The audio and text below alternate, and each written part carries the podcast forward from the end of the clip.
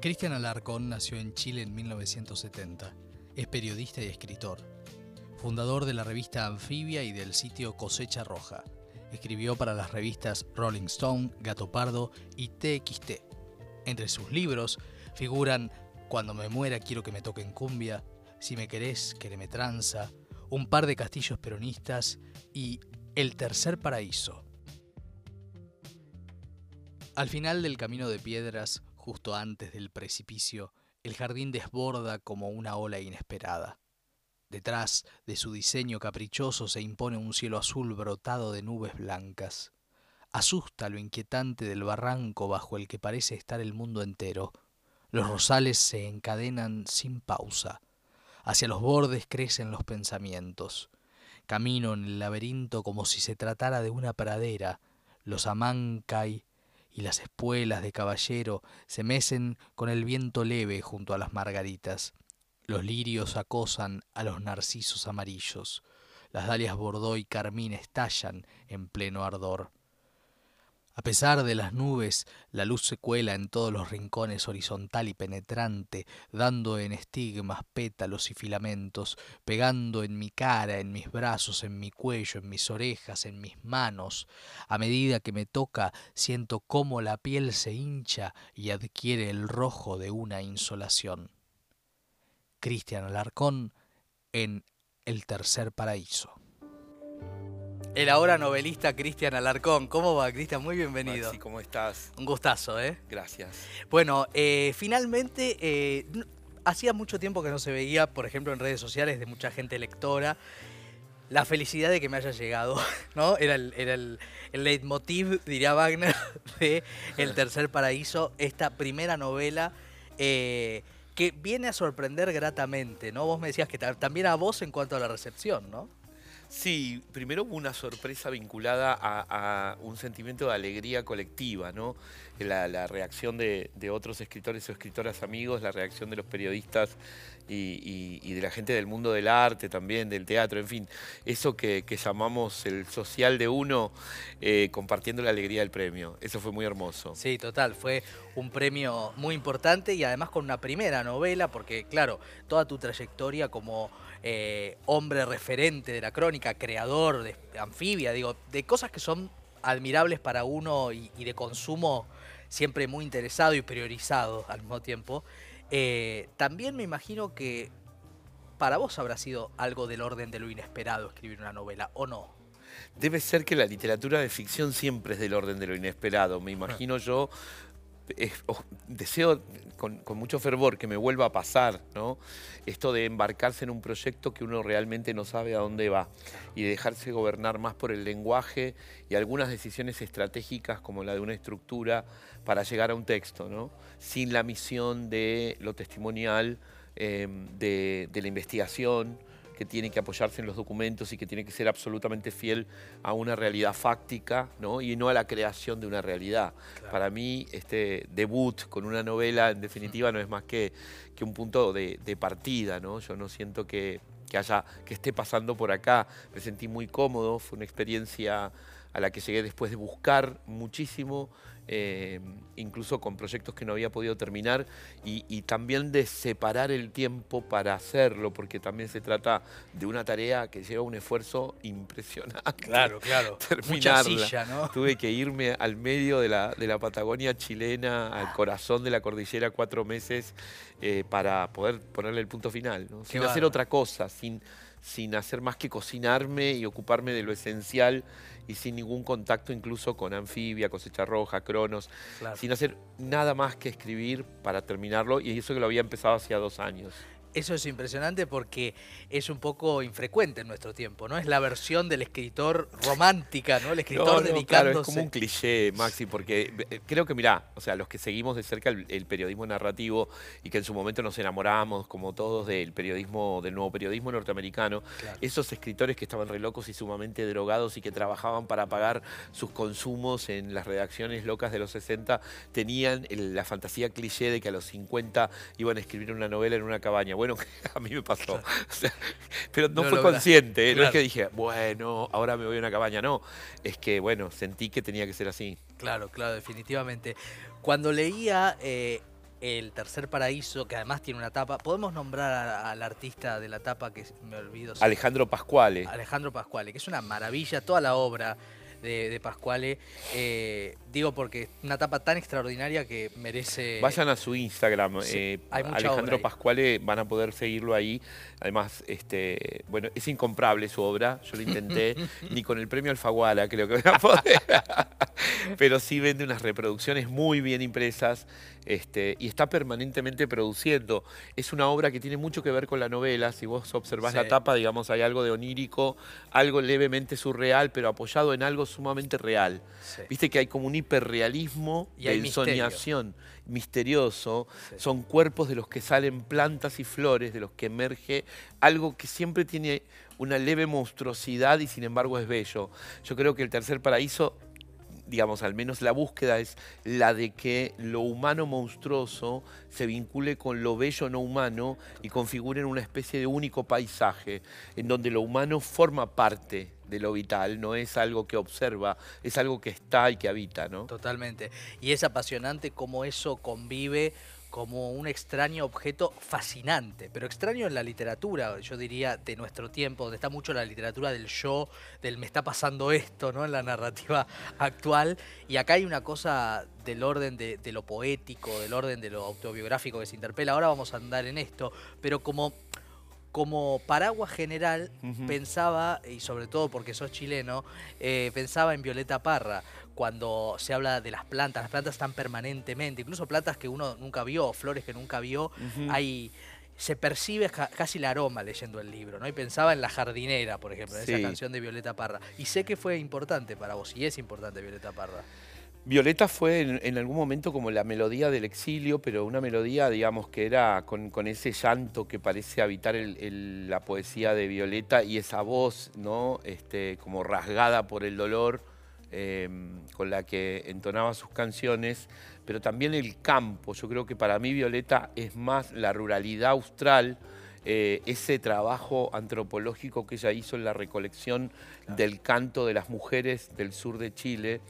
Eh, a partir de sus propias escuchas infantiles. O sea, toda la obra poética de Violeta, eh, su obra incluso pictórica, sus bordados, sus, lo que llevó a París y expuso como una gran artista antes que casi ningún otro latinoamericano con su tesón ¿no? de, de abrirse camino, dejando a sus hijos en Chile. En Violeta está el sufrimiento de las mujeres chilenas y está la profunda valentía de lo sensible, eh, enarbolado como una especie, viste, de, gran bandera. Y a mí me acompañó, sí, a mí, pero a ese narrador que está en el libro lo acompaña y le sosiega a los fantasmas. Cuando el narrador este, que no es Cristian Alarcón, ese señor que está ahí, eh, intenta callar las voces que le hablan, escucha a Violeta Parra. Sí, sí, está, ahí todo el tiempo, ¿no? Este, zigzagueante como la propia este, obra de, ¿no? de, Violeta que está agazapada y aparece, ¿no? Este, cuando uno habla de, todo este universo. Eh, hay también eh, un trabajo ¿no? que uno se pregunta leyéndolo. Claramente el narrador no es Cristian Alarcón, pero toda obra es autobiográfica en alguna medida, ¿no? Dicen los escritores. Eh, ¿Cómo fue después de todo lo que tiene que ver con la crónica, correrse de eso y escribir una ficción donde un poco está Cristian Alarcón, naturalmente, creo? Mm en principio fue un duelo, ¿no? Un duelo, fuerte cuando yo tuve que asumir que, que una cantidad enorme de circunstancias este, que, que eran interesantes de narrar.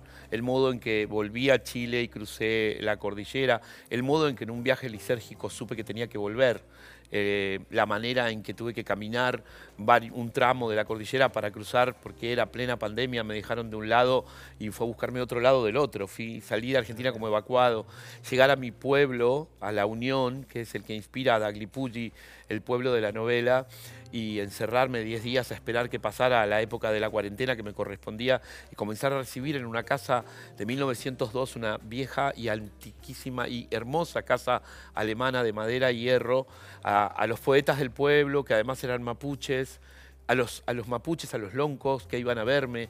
Había una cantidad de cosas para contar. En esa última etapa de escritura que decidir no contarlas y atenerme a una estructura de novela fue doloroso, porque fue dejar atrás a un narrador que no sé si voy a poder recuperar fácilmente. No es una operación tan sencilla la de, la de lanzarse al abismo de la ficción. Em, todos nacimos con un escritor adentro, los que hacemos narrativa periodística. Cuando yo entré en Página 12, en los primeros tiempos, me escondía detrás de una computadora 286 con una novela juvenil que perdí en uno de esos archivos que dejaron de ser convertibles. ¿no? Tenía la ambición ¿no? de esa trascendencia literaria y sin embargo no lo hice. Por eso, este, nada, la comodidad final que te da el duelo, haber superado ¿no? una situación de, desapegarte de aquello que resultaba confortable y ya quizás demasiado confortable. Claro, esa comodidad peligrosa ¿no? de, para los artistas. Que a mí me estaba llevando a la procrastinación permanentemente, porque por algún motivo no terminaba ninguna crónica. Claro, algo había que hacer, había que mover una ficha. Eh, hablas eh, de un personaje, vamos a, vamos a dar esto este, por, por vamos, a, dar esto, digamos, a favor, digamos. De la ficción. Un, de un personaje de la ficción que sufre un montón de cosas respecto de su historia, eh, de la sexualidad. Em, pregunto cómo funcionan y cómo se vinculan, aludiendo a esto y en general, la memoria y la literatura. ¿Para qué sirve en relación a la memoria sí. la operación literaria? Para olvidar. Básicamente es un proceso de olvido en términos de la creación de una realidad que no se atiene a la huella material y simbólica que pueda haber dejado un trauma. ¿no? La memoria está asociada al trauma porque vivimos en sociedades traumatizadas. La memoria está asociada a nuestra historia política reciente porque desaparecieron a 30.000 personas, eh, torturaron, mataron, exiliaron, de modo que hemos tenido que dar una larga batalla por una memoria colectiva, una memoria política que nos funde como democracias este, sanas, fuertes. Eh, yo estuve vinculado a todos esos procesos como niño y joven exiliado, como compañero de un estudiante de periodismo desaparecido en democracia, como este, amigo de Hijos de Desaparecidos, un libro que nunca terminé, es un libro sobre la memoria de los hijos cuando tenían entre 15 y 20 años y fundaron la organización Hijos, mirá qué loco. Mm. Sin embargo, aquello no, no, terminó de plasmarse. Tenía la tentación de escribir un libro sobre la dictadura chilena, sobre mi propio exilio, y sin embargo no lo hice. Yo creo que acá hay una búsqueda que tiene que ver con una resignificación de una singularidad, de una memoria íntima e individual, que está depositada sobre un colchón de realidad extrema que todos vivimos y que conocemos, pero que no se deja llevar por el camino, digamos, de la revisión, ¿no? Sino que lo que hay aquí es más una apuesta, te diría, lírica, poética, sensorial, de una búsqueda que relaciona lo botánico, la flor, el el entramado botánico con el entramado vital de un clan campesino proletario, de sus violencias y sus modos de dominación y al mismo tiempo de su extraordinaria capacidad para disfrutar a pesar de ese origen ¿no? en, el que, en el que el golpe era fundante. ¿no? Voy a decir una obviedad, pero porque toda literatura es artesanal, pero acá hay un trabajo de intertextualidad, de capas, de simbologías, incluso que habiendo leído la novela, redescubro eh, preguntándote y escuchándote, ¿no? Porque se resignifican las cosas, ¿no? Por eso es tan interesante escuchar a ustedes los autores. Em, y pregunto eh, ahora respecto de la esfera de lo surreal, ¿no? Digo, y que ya lo hablábamos en relación a la tapa, ¿no? Está ese esa pizca, si hablamos no, no de botánica, sí de cocina, que podría ser un paralelismo, ¿no? este, eh, de ese universo. Em, ¿cómo, ¿Cómo fue trabajar con eso y cuán necesario fue trabajar con algo Era, rupturista? Qué loco, porque sabés que no, no, me habían preguntado esto. He dado, no sé, montones de entrevistas. Lo no logré. no me habían, te juro, no, no me habían preguntado. Vengo de España, 36 en dos semanas, fue una maratón loca. Em, también hablar tanto de, un producto de uno y, tratar de no repetirse es una pesadilla, pero bueno, eh, mirá, lo surreal estaba mucho más presente. Yo en momentos de escritura me había ido mucho, me alejaba muchísimo a partir del uso de los sueños y sobre todo como de las fantasías infantiles del protagonista cuando comienza ya este, a tener experiencias, sobre todo experiencias en, el campo. Sobrevivió una, una escena clave de la novela, ¿no? que no vamos a spoilear, pero fuerte, eh, em, de iniciación sexual todo, el universo de lo que ese niño veía era mucho más cerca de Celestino antes del alba, ¿no? que, de, que de un niño peronista este, de una novela argentina. Eh, hay algo en ese niño que es mucho más latinoamericano que argentino en ese sentido. Y yo he sido un niño muy argentino, eh, eh, eh, digamos, nací en Chile, pero yo vine cuando tenía cuatro años. Entonces la construcción de ese niño era una construcción que estaba muy basada en una visión surreal del mundo, porque para poder escapar y huir de la extrema violencia en la que estaba sumergido, la depresión de su madre, una dictadura de otro país que después de su propia dictadura venía a decirle no podés ser femenino, no podés ser marica, no podés ponerte las pinturas de tu madre en tu rostro, no podés ser tu madre Claro. Como em, imaginaba y, deliraba muchísimo más.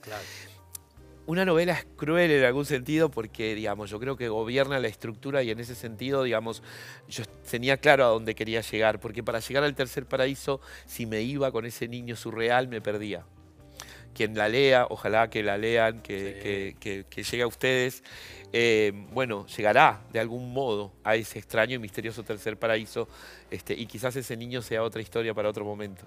Claro, eh, hay, una, hay un conjuro en la novela de un montón de cosas, ¿no? Eh, no sé si coincidís con la palabra que se me ocurre, pero se conjuran un montón de universos posibles y reales al mismo tiempo. En principio hay muchas brujas que están, algunas presentes y otras también cayeron. Eh, digo, machis, meicas, mujeres eh, sagradas o que posibilitan lo sagrado. Eh, hay un conjuro desde el punto de vista, digamos, también de lo que significa la distancia del relato de las violencias latinoamericanas. Claro.